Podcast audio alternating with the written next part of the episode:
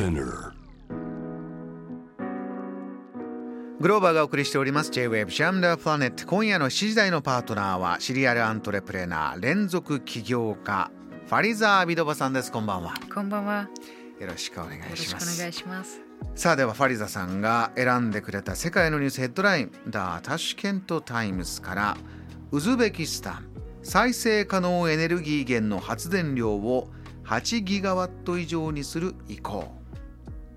大きな動きがファリザさんのふるさとウズベキスタンで起きているということなんですよね詳しく解説してくださいそうですね。あのウズベキスタンはもともとあ天然ガスとかあの資源が非常にあ多い国の一つなんですけど、え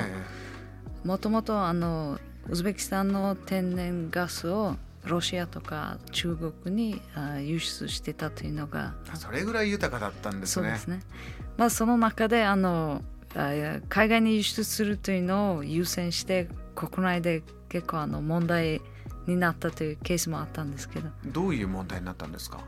そうあの天然ガスが多いのにあの冬はウズベキスタンの人々はもう普通になんかあのウッドとかを燃やしたりとかもう全然ガスが出ないっ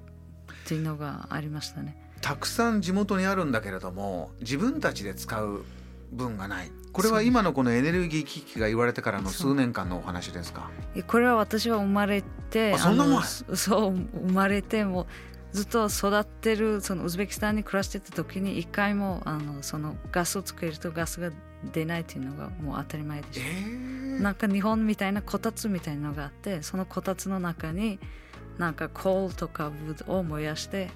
冬はマイナス10度15度になるんですよ寒いでもう北すよ海道にいながらヒーティングシステムがないっていうのは私ずっとあの経験して日本に来て初めて私はあの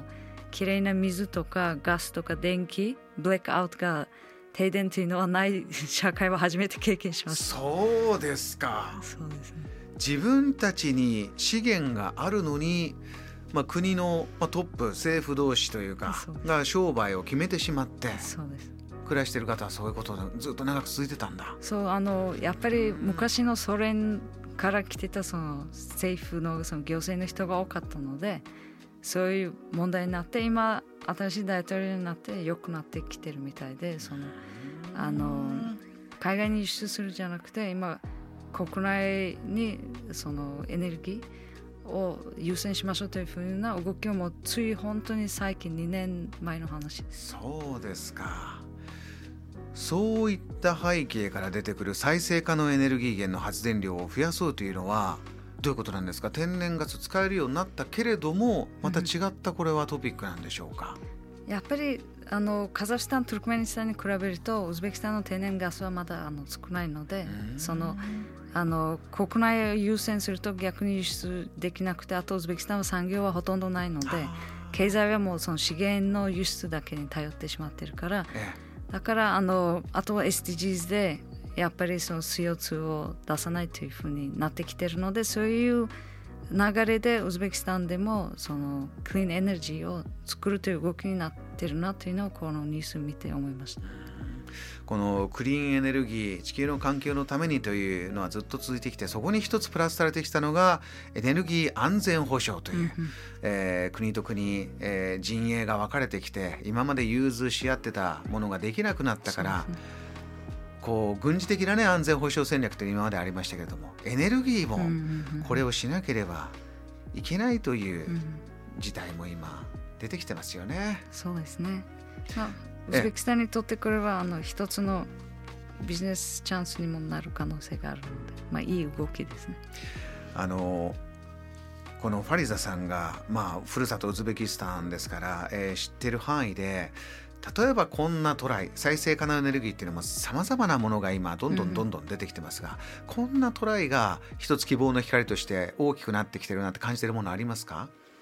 うんまだあのウズベキスタンはあのその人口も多くてあとスペースとかもすごくあるのであと砂漠もすごく多い国なのでやっぱりあの風力とあとはあのソーラーパネル。太陽光。そうそう。あの使ったそのエネルギーを作るという方法しかなくてウズベキスタンは海がないからあのそういうあのなんていう水の力で。はい水力発電。そう水力発電は。海上風力というのも難しいですよね、うん、そうあの難しいんですけどやっぱりあのスペースだけはすごくあって何もないあのスペースがずっと続いているぐらいあのあるので日本の1.5倍あの国が大きいのでそれをうまく活用すればいいと思う。ここで具体的な課題というのは例えば太陽光であれば、えー、コストが安い耐久力がある、うん、ずっと安価で安定して使えるようなその、まあ、パネルだったり、うん、インフラその具体的なプロダクトということになるんでしょうか？まだないですね。あの今ウズベキスタンは一生懸命そういうあの技術を外からあのウズベキスタンに持って行って作りましょうというのを一生懸命やっててその技術とかノウハウとかはないのでそういう意味ではあの日本にとってもこれはあの一つのいい機会になるかなと思って技術とノウハウを日本から持っていってウズベキスタンでエネルギーを作るという形で連携はできたらすごく面白いプロジェクトになるかもしれない。JAM The Planet